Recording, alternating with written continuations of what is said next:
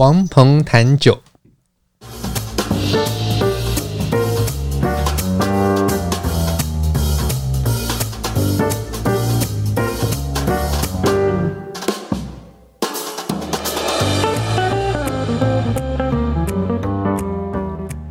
这个节目要带你掌握生活中关于酒的大小事，你会在这里听到实用的酒类常识，包括怎么选、怎么买、怎么品、怎么做餐酒搭配。我会跟你分享业界观察、有趣经历、餐厅体验，还有我身为酒类文化教育工作者的所见所闻、所思所感。节目也会安排高知识含量的内容，像是酒类图书导览、各式酒类专题。我会带你踏上品味养成之路，跟着我们的脚步，你也可以过有酒相伴的惬意生活。如果你是厂商，欢迎赞助我们或者与我们合作。欢迎收听王鹏谈酒。这集节目的主题是啤酒花，哈哈哈哈哈哈哈哈！我是王鹏，我是我是冒冷汗的咪咪，咪咪冒冷汗。我们这集，哎，我们这集的节目主题简单明确，一语中的，啤酒花 Hops，而咱专门聊啤酒花。对，我本来想说这个主题，我想要做的就是，哎，Are you happy？对，但是你快乐吗？我很快乐，是 happy，但这就是老师不喜欢这个节目名称。好啊，那呃，老师要不要介绍一下这一集我们的赞助厂商？我们这期节目呢是由台湾麒麟啤酒赞助播出，耶耶！所以我们这边要来一个掌声。哎、欸，我很喜欢麒麟啤酒。嗯嗯，啊，业界好像大家已经就是私下把我称为麒麟啤酒的这个品牌爱好者，爱好者还是代言人。那每次在我看我在喝麒麟啤酒的时候，都会发说：“哎、欸，王王老师，你的口袋是不是有装盐巴？你就代言人。”立刻挑掏出哎、欸，代言人。那个啊，麒麟啤酒，麒麟啤酒其实有很多不同的产品线。那麒麟一番榨是它的全麦产品，它当然也有非全麦酿造的。那像我们去台东的时候，我们发现，诶，在台东啊，大家喝的麒麟啤酒比较不是麒麟一番榨，比较是麒麟 bar，嗯，对不对？那所以不同的地方，他们可能有不同的这个市场的这个倾向啦或喜好。那我们这期节目要专门来聊聊啤酒花。那刚好啊，在市面上这个麒麟啤酒啊。他们呃不同的麒麟一番榨的装的这个应该说装瓶还装罐，总是不同的版本 version 啊，他们有不同的这个酒花的表现。那我们今天呢就来聊聊啤酒花，然后带你们去认识一下市面上可以喝得到的麒麟一番榨，有三个不同的版本。知道我现在手边的三个版本，它们有什么样的个性？那可以帮助你了解啤酒花在啤酒里面的功用，啤酒花在啤酒里面的角色，还有啤酒花对于酿酒人来讲有什么样的意义？还有啤酒花跟啤酒有什么关系？好，我讲了一整串，真的耶。对，好。哎，老师，你有去过那个啤酒花田吗？对啊，啤酒花田，啤酒花田就是顾名思义嘛，就是种啤酒花的地方。因为你通常就是都是参访什么葡萄酒或者什么，你有去过啤酒花田吗？有，我去过麦田，不是出版社哦，是麦田哦。麦田，我去过啤酒花田，葡萄园。老师就是任何那种可以拍麦子啊，可以拍什么，他都不会放过，他就一定要下车听，然后先拍照。对对啊，对，比如说经过哪里，只要有有种东西的，有种东西的，就有我留下的脚印。对，以前我都无法理解说这有什么好拍的，哎，很多东西是真的蛮好拍的。有有好拍的不得了，嗯、遇到小麦田啊，然后遇到大麦田啊，有春大麦啊，冬大麦啊，然后你还会有不同的这个谷物，比如说高粱田，对不对？对。然后当我们去法国，当我们在法国。呃，就是旅居一年的时候，有一次我们到了南法，那也是啊，经过了不同产区的葡萄园，就看到哇，这个地方的土壤不仅不一样，然后葡萄树长得也不一样，就是想要在那边翻滚拍照，一般都是打卡留念，我们就是拍一些资资料照。嗯，是是是蛮重要的。那啤酒花田有啤酒花田，我参观的是，我真的有在踏在那个土地上，好多人都。好多啤酒专家、啤酒评审，就是一些就是算同事嘛，他们就是会就是一定要找机会去啤酒花田，比如去参加采收啦，每年的八月参加采收，然后就是整个人泡在那个一颗一颗的绿色黄金。呃，如果你不知道的话，绿色黄金就是啤酒花。OK，因为它很赚钱，而且它就是辛苦一定有代价。然后啤酒花真的是酿酒人必要的东西，所以种啤酒花其实算是一个蛮不错的生意。那总之，啤酒花就是绿色黄金，然后就是一定要去参加采收，然后在那个采收下来的那个整个。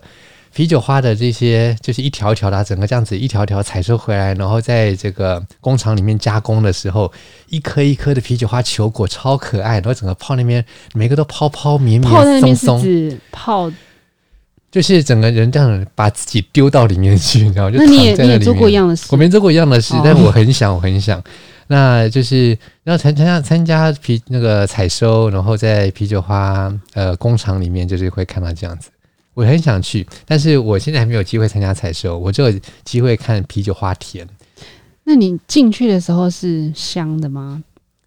呃，大灾问，大灾问，就是走进啤酒花是香的吗？对，走进啤酒花田，田是不是香的？嗯一般人啊都会觉得说，哎，我如果走进葡萄园会闻到葡萄香，不会，不会，不会，葡萄不会这样自动发散发发散出香气。可是因为啤酒花，就想让你可能去一个花园，会有一些可能你靠近会有一些香气。它其实香气要要说真的有吗？也不算是有，因为啤酒花就算是我们在一个呃，在一个呃品评的场合里面，我们要针对啤酒啤酒花进行感官品评，我们都必须把啤酒花放在手中，然后搓一搓。搓，然后再闻手掌里面散发出的香气，嗯，然后再就是啤酒花的感官品评，不只是这个干香，嗯，听起来很熟有没有？就是那个咖啡，咖啡，呃，干香跟湿香不一样。那啤酒花它在浸泡麦汁之后，或在热水里面萃取出来的风味，那也是不一样的。所以你有冷浸泡的湿香，然后跟煮沸的这种湿香，然后还有干香。那不管是怎么样。在啤酒花田里面啊，你就是这样经过，其实你不觉得有特别的香气，你只会觉得啤酒花不同的品种，它就算有不同的味道，你走进啤酒花田都是那种绿绿的味道而已，绿绿的，很淡很淡的青绿青绿的气味。那他们像是就是围起来的吗？还是那啤酒花田？难想象，啤酒花田啊，就是你就。呃，其实你不用想象，你可以 Google。OK，OK，okay, okay, 问谷歌。对，那我我可以跟你口头描述，这个很考验这个文字功力，对不对？对，但老师你很强，没关系，你可以。对，眼睛闭起来，就你就想象，你走到一个啤酒花田里面，它会长什么样子呢？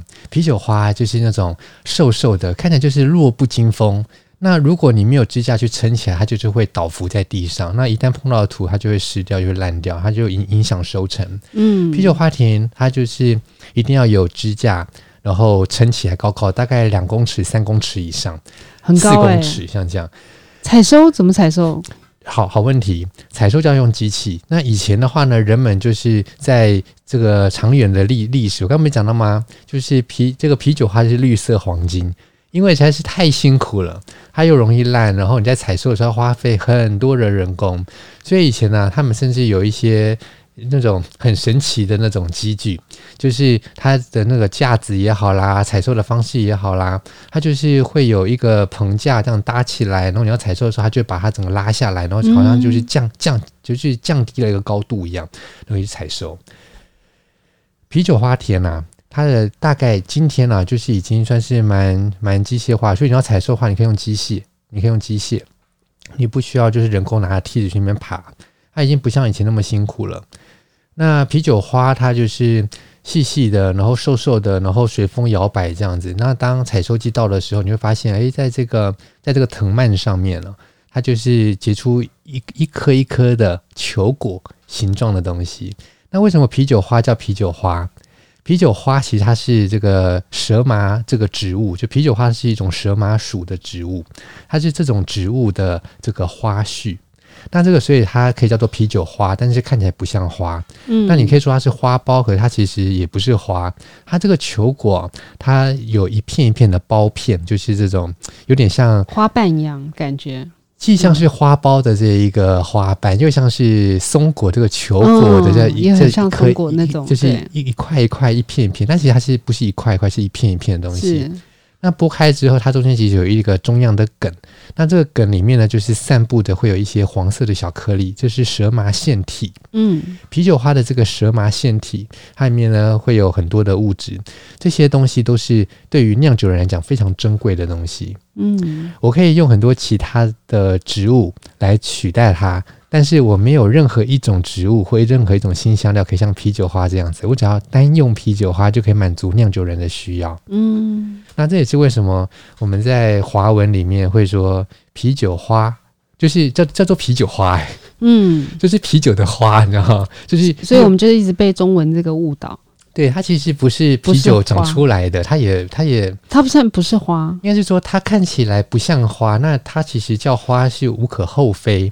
那啤酒花它是球果，那你看这个举凡外文，像比如说英文的 hops，嗯，它就是翻音译成中文其实就是呼布花，因为 hops 有那个 h 跟那个 p 这两个音节，所以呢，这个 h 或 p h 或 b 在法文里面我们也念成乌布隆。然后在德文里面叫 Hopfen，那其实就是会有会有这种音、这种子音在里面，所以你翻译成呼布呼布啊，呼布花也是蛮蛮合理的。要不然就叫它蛇麻花。嗯，那其实华文里面叫它就这个啤酒花，我我我自己心里会觉得还蛮妙的，因为如果啤酒花是有灵性的植物的话，它就会感谢我们。嗯，你知道为什么吗？因为啤酒花就是要来酿啤酒的啊，要不然嘞，那如果你你把这个蛇麻花叫做啤酒花，不就帮它灌夫姓吗？你看，帮它灌夫姓呢？你看这个是全天下多美的爱情故事啊！但但我知道啤酒花就是它本身不是一个什么美的爱情故事，对不对？因为它它因为它它是它是什么？老师你说它一定是雌株嘛？是没错，那这是另外一个故事。哦，好，这个这个这个跟我的这个最美的爱情故事是没有妨碍的。我讲到这个啤酒花，为什么要用啤酒花来酿啤酒？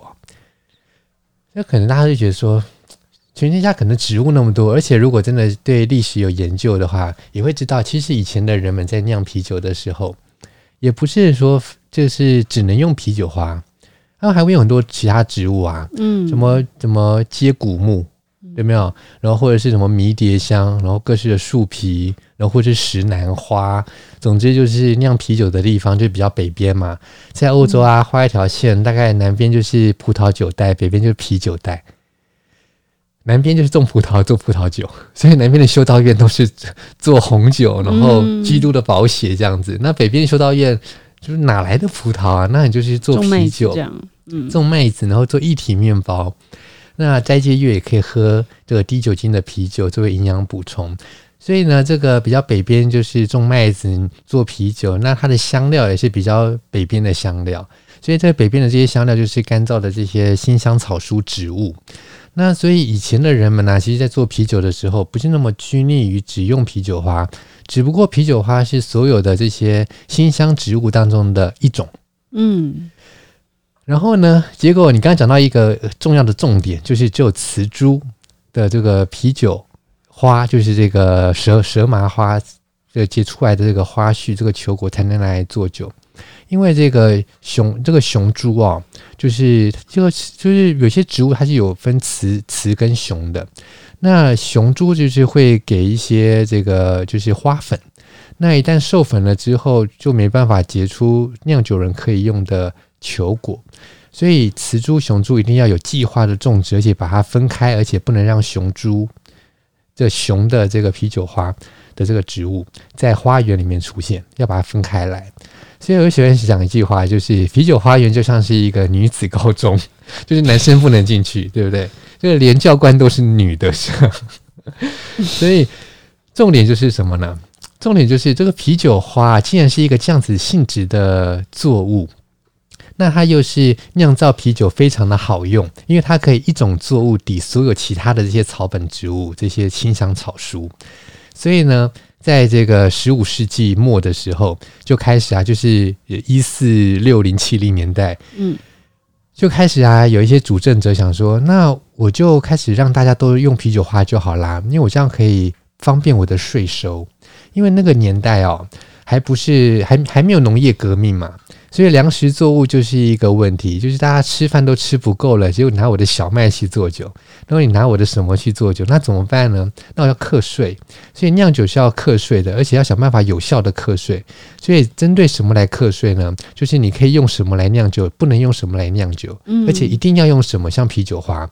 那这个当然刚刚推出来的时候，大家就是反对的声浪，就是我为什么要用啤酒花？为什么一定要用这个蛇麻花？我可以用其他的啊！我家面前就是有这些这些植物、这些香料，我就用这些花瓣，对不对？那总之我就是用这些东西来让我的啤酒变好喝，因为自己酿造技术没那么好，那用这些东西来盖不好的味道。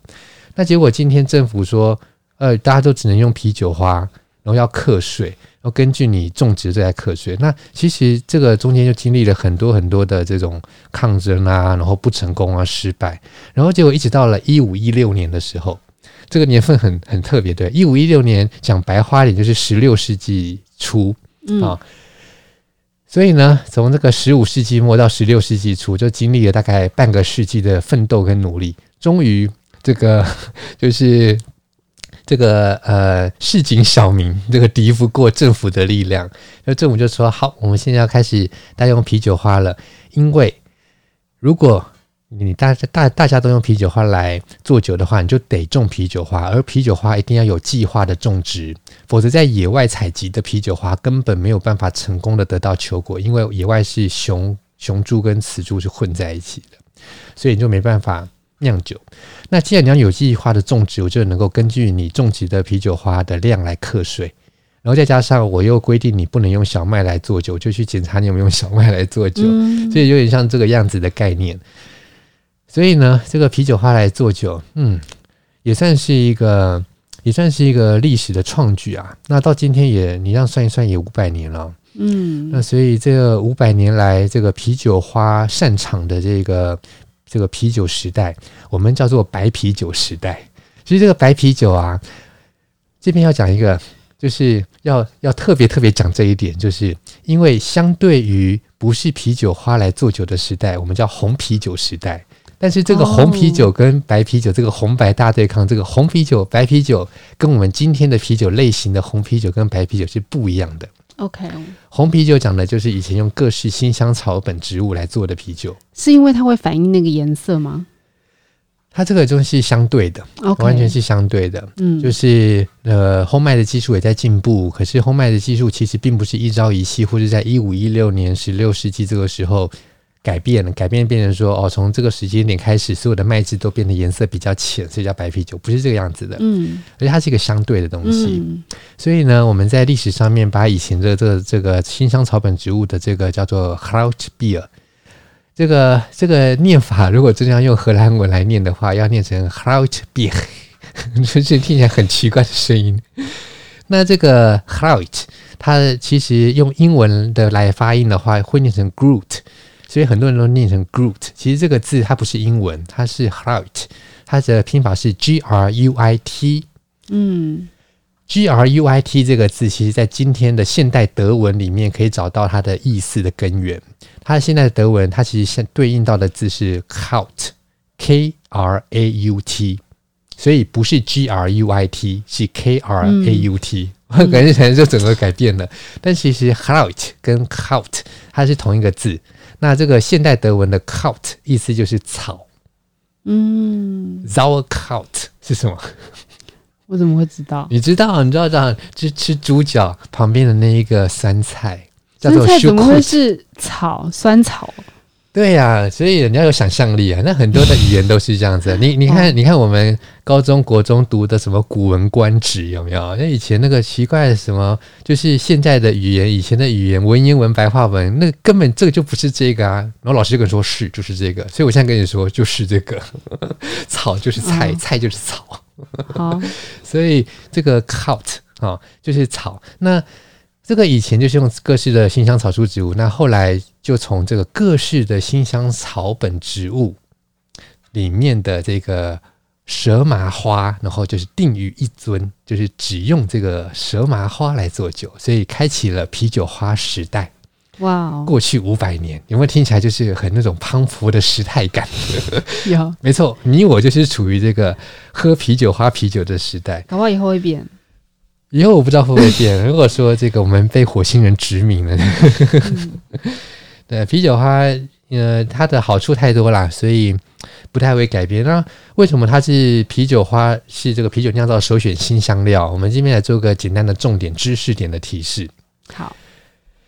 啤酒花，它可以给啤酒香气，因为呢，啤酒花的精油啊，里面有各式的这种香气的物质，可能是花香，然后可能是这个呃草本植物的香气，也有可能是木质调的香气，然后你可能有各式的风味个性，然后它标志了不同的原产地，所以啤酒花它是一个很有灵魂的东西，它是一个很接地气的东西，它是一个很很反映原产地的东西。嗯，其次，啤酒花呢，它里面有一类物质啊，这个物质它在这个制作啤酒的过程当中，我们要去熬煮麦汁。熬煮麦汁的时候，我就要把这个啤酒花丢进去。这个啤酒花可以是新鲜的啤酒花，可以是干燥的啤酒花，经过处理的喽。然后也可以是冷冻处理的啤酒花，也可以是加工完之后的啤酒花、啤酒花锭，甚至是啤酒花精油。那不论如何，我就是要在煮沸麦汁的时候丢进去，然后一直煮，一直煮，一直煮。那煮的时候就会产生一些苦味。这个苦味啊，对于啤酒来讲是好的，原因是因为我可以给啤酒来带来一些平衡的这个结构。所以啤酒的苦味结构也是来自于啤酒花，而且取决于它怎么被熬煮，煮了多久，嗯，然后煮了多少的量。然后另外就是我在煮的时候啊。我的麦汁在煮之前，它其实经过的是大概七十度以下，六十三度、六十五度、六十八度这样子的相对低温的浸泡。那我这个麦汁啊，在这个浸泡的过程当中，我的目的就是要让麦芽碎里面的这个糖分。经由酵素的作用，因为酵素在六十二、六十八度被活化啦，那它就会分解淀粉，然后变成甜滋滋的麦汁。嗯，这个麦汁啊，甜滋滋的这个糖分之后才能被发酵。那问题来啦，六十二、六十八度，它没有被煮沸，它里面有一些像蛋白的东西没有被煮出来，蛋白质。嗯，所以你可以想象，它就像是一个没有。像是你泡泡面，打了一颗蛋花在碗里面，没有煮沸，结果你后来喝到这个汤怎么熊熊？就是因为蛋白，眼睛看不到，但是你可以感觉到滑滑、黏黏稠稠的。嗯、我要把麦汁的这东西给煮出来，然后让它沉沉淀，我才能够把这些蛋白质给去掉。嗯，否则啊，太多的蛋白质对于后续的发酵，这个酵母会是一种毒素。就说酵母需要这些。蛋白质的东西，可是它不能够太多，嗯，所以那你太多，它就是影响发酵，而且产生臭味。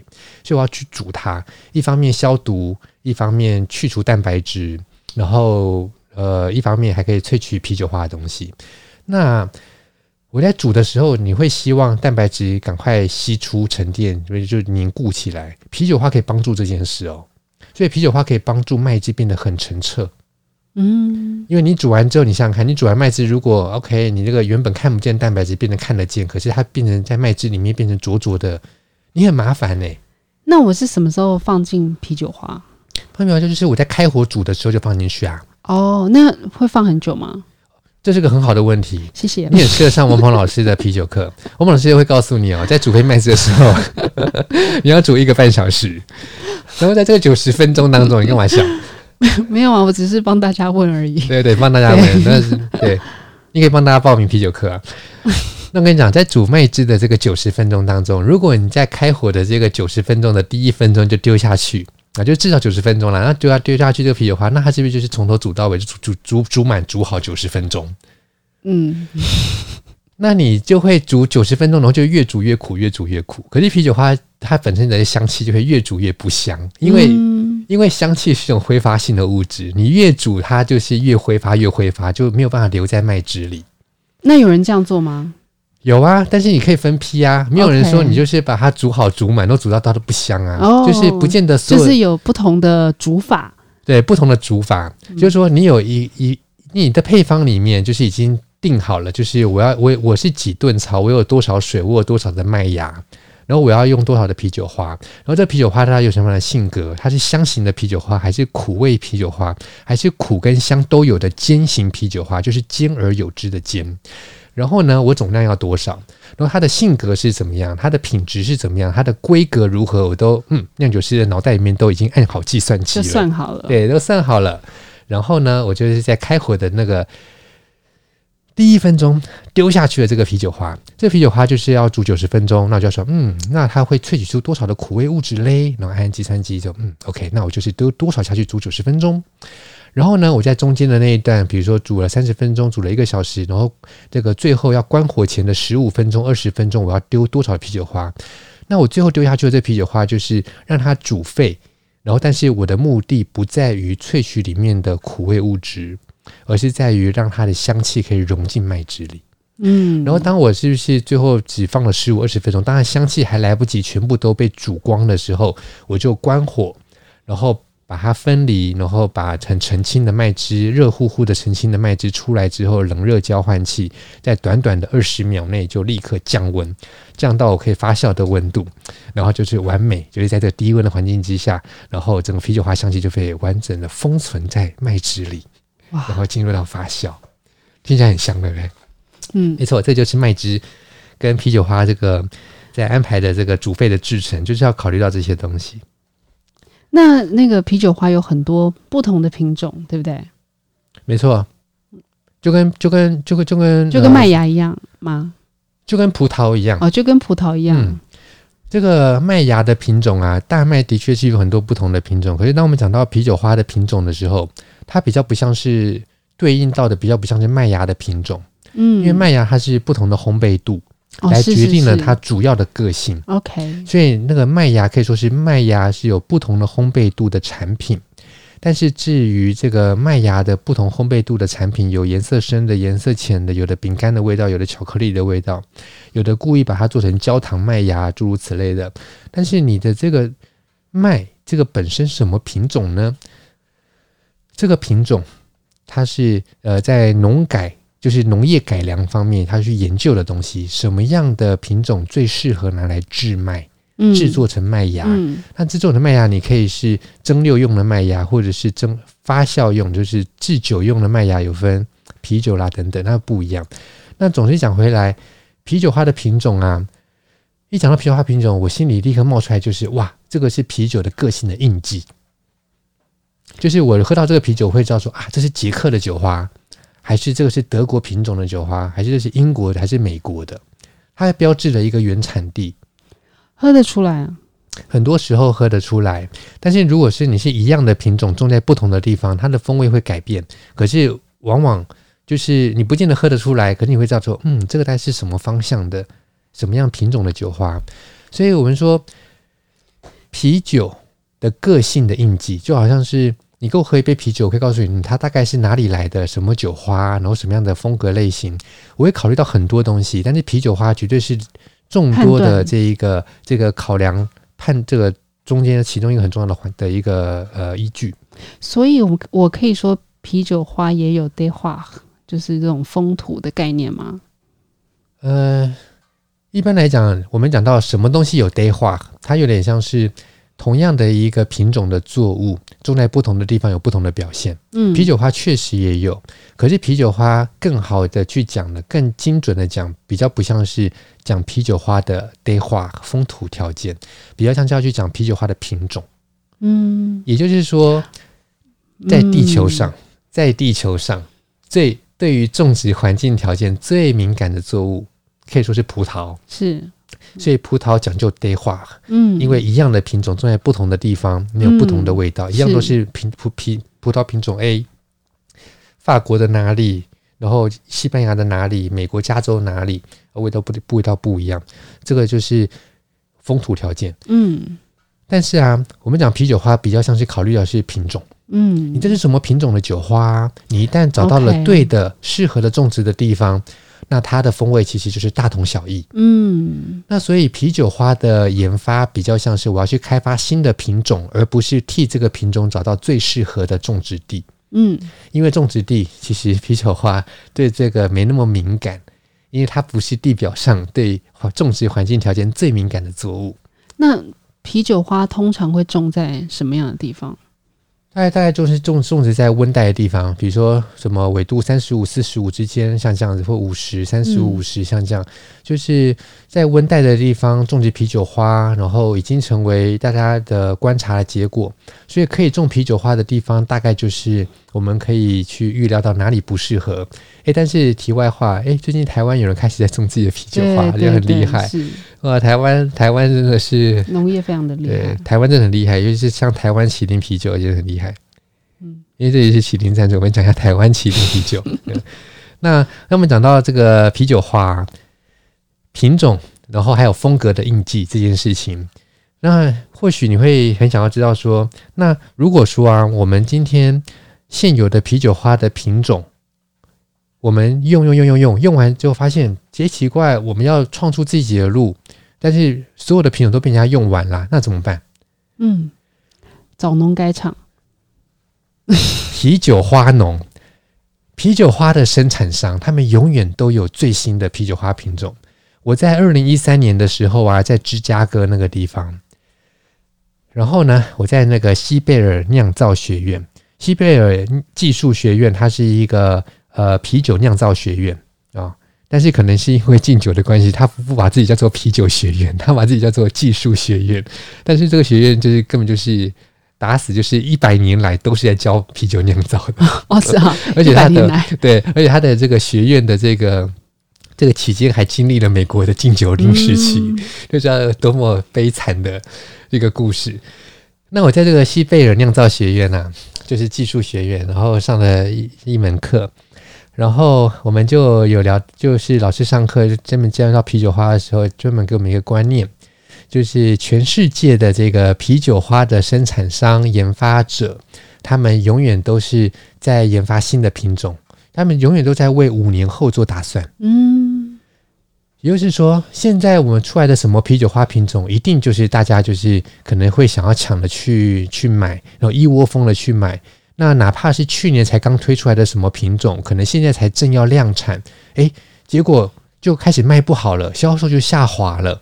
为什么？因为所有人都想要每年推出的新品种，嗯，想要来去拿它来试酿，来试试看。我在原本的这个啤酒配方当中，我只要换一个啤酒花，我其他什么参数都不用变，我只要换一个啤酒花就好了，然后进行。就是几次的试酿，就能够发发展出当当新的啤酒，嗯，因为这啤酒有不同的味道，嗯，那所以这个就造成一个问题，就是啤酒花农永远都是在被市场追着跑，追着跑，这个有利有弊，好处就是永远都有人要购买新东西，不好的就是一旦什么东西是好的，是有在卖的，是很热门的，我一旦要跟着种。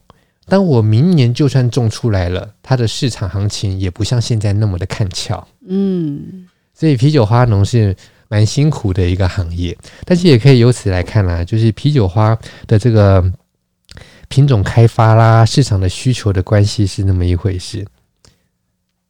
所以其实啤酒真的很容易可以一直有不同的新产品，如果换了啤酒花的话，风味会截然不同。在我们啤酒的感官品评当中，嗯，你会去注意啤酒的什么东西？啤酒的感官品评，现在就是放下啤酒花的这一切，专门讲啤酒的感官品评。倒出了一杯，譬如说麒麟一番炸，你会先怎么样？先注意它的颜色，没错，没错，泡沫非常好，颜色、外观，对不对？酒液本身的颜色，然后泡沫层，然后呢？然后香气，没错，香气，然后呢？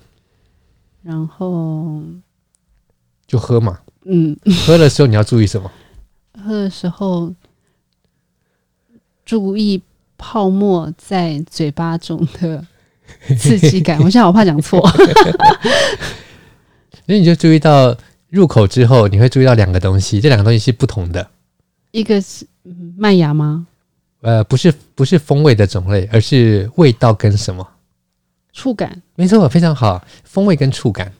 触感我指的是就是气泡啊，就是哦，很好很好很好，二氧化碳。OK，所以你现在跟我要要要，你现在跟我要分数吗？我帮你加回去这样。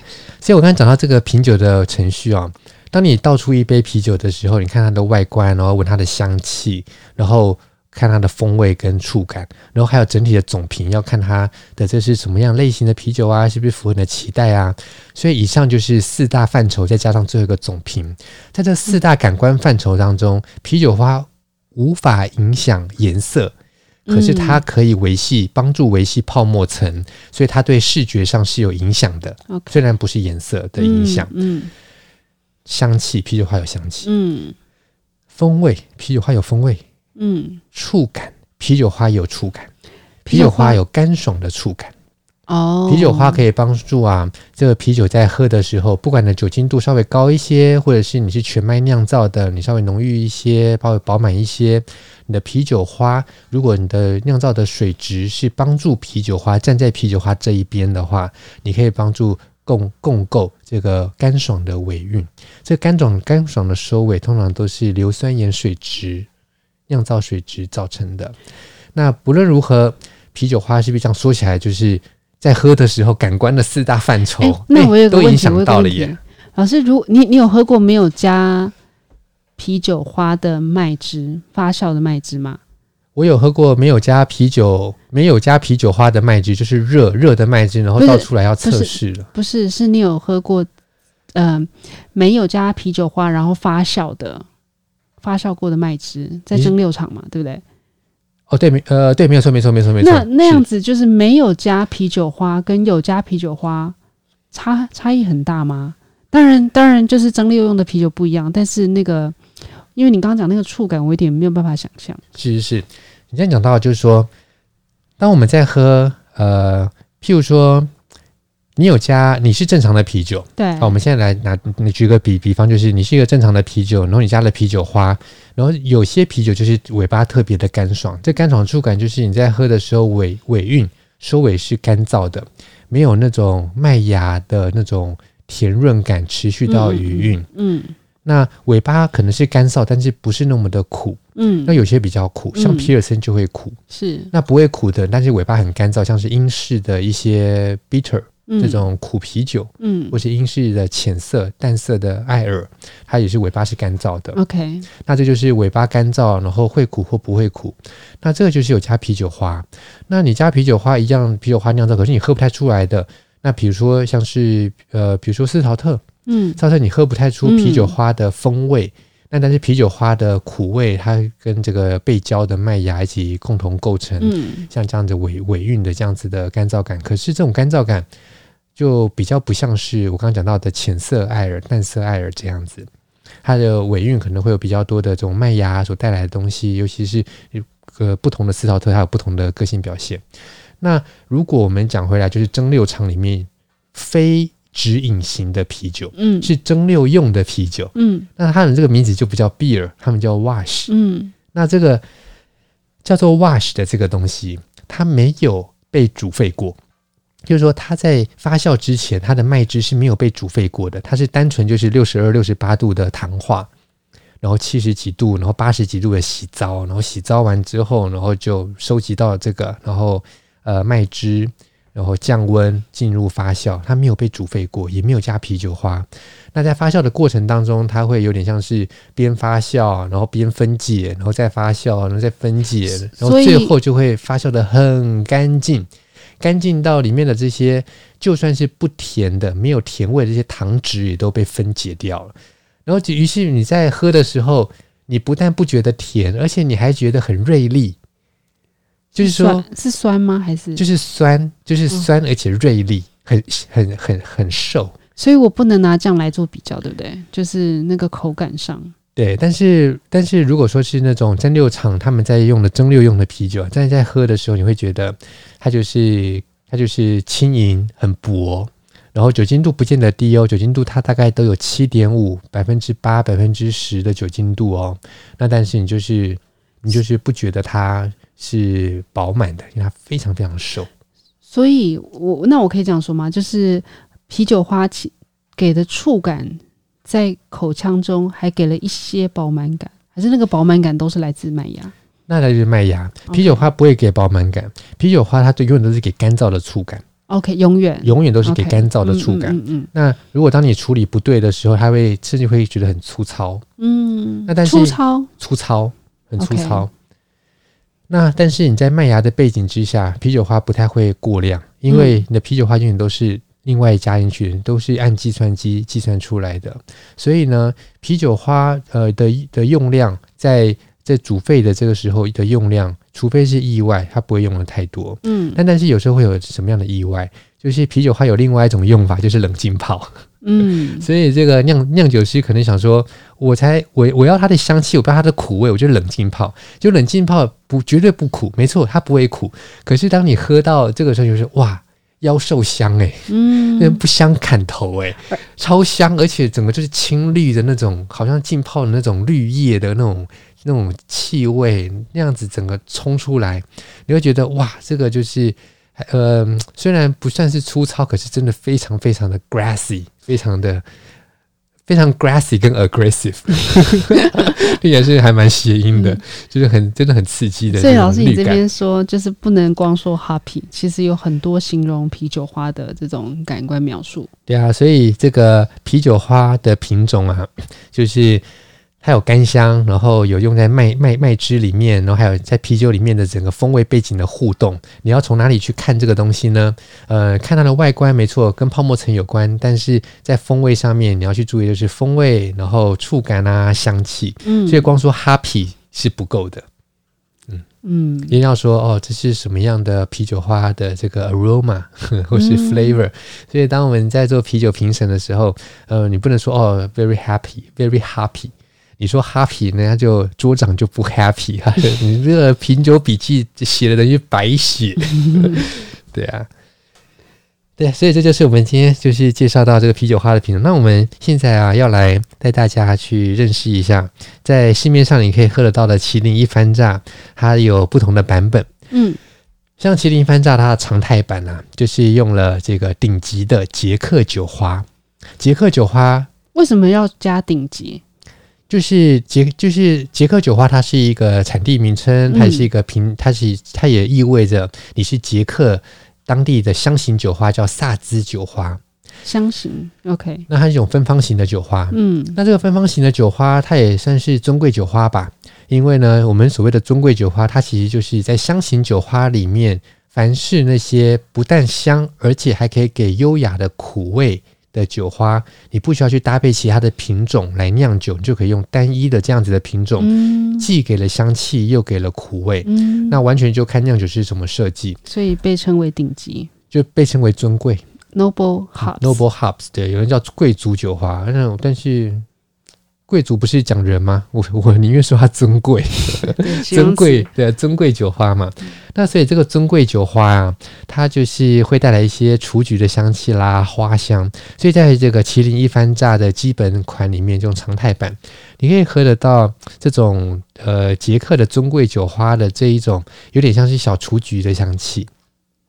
这种小雏菊的香气，也有人会说比较像是。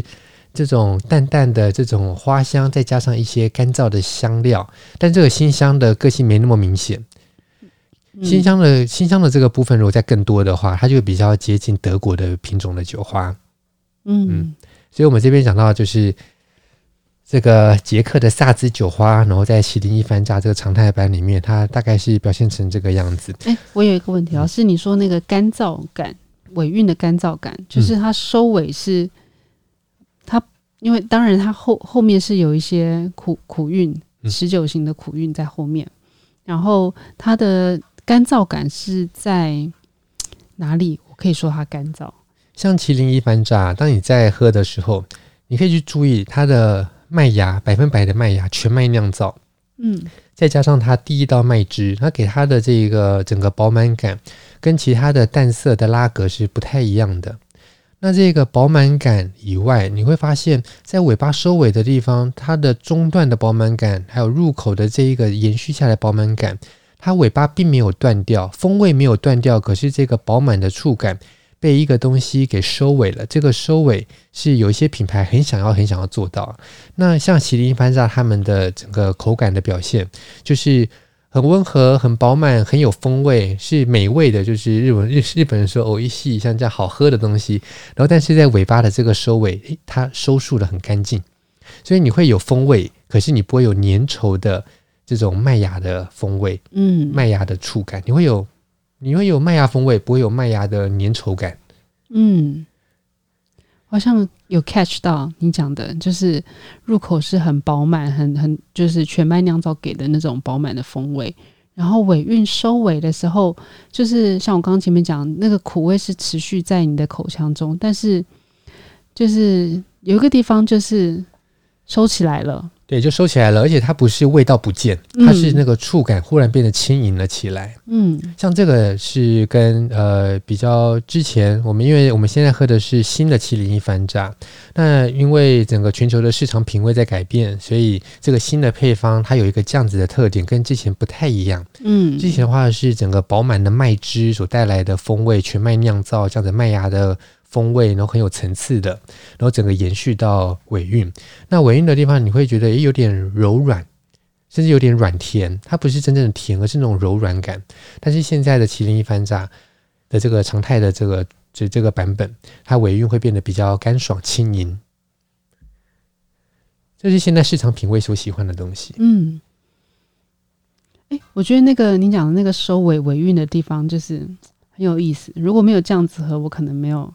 感受到，那像像那个呃，我们今天的这三款麒麟一番炸，我们用这个淡色的拉格，然后来看啤酒花，算是一个算是一个很好的教材。为什么？因为如果你用深色的啤酒来喝的话，深色的麦芽总是会给比较多的风味。是，所以对于初学者来讲，或者想要去注意啤酒花的人来讲，你可能比较不容易注意到。嗯，那当然这不是说。深色的啤酒不好，而是你如果想要去观察啤酒花的风味、香气、触感的话，它的表现，甚至就是不同的品种的啤酒花的表现，用淡色的拉格是最好的，因为淡色的啤酒它没有被麦芽干扰。嗯，然后再就是拉格，拉格是低温发酵的啤酒，低温发酵、低温储藏，所以它的这个发酵的副产物的这种风味是很中性的，所以你就可以喝出原物料的味道，不管你想喝的是。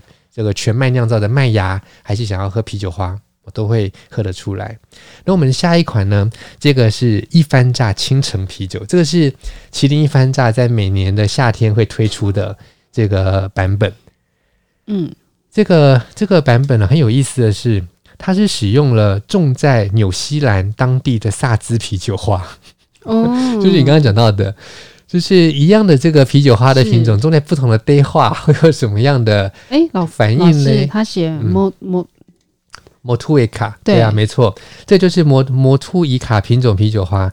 这个啊，这是有趣的地方，就是说这个摩这个摩图维卡这个啤酒花，它是捷克萨兹酒花跟纽西兰当地的品种所育成的一个啤酒花品种哦。所以呢，你在里面你可以喝出一些它的这个青。青这个清熟的啤酒花的风味，就是我们在常态的麒麟一番榨里面有的这种雏菊啦、花香啦、淡淡的辛香，它有以外，那它但是它特别特别让人注意的是它那种比较青绿的那种比较青绿的那种清香，然后再加上一些柑橘类的果香。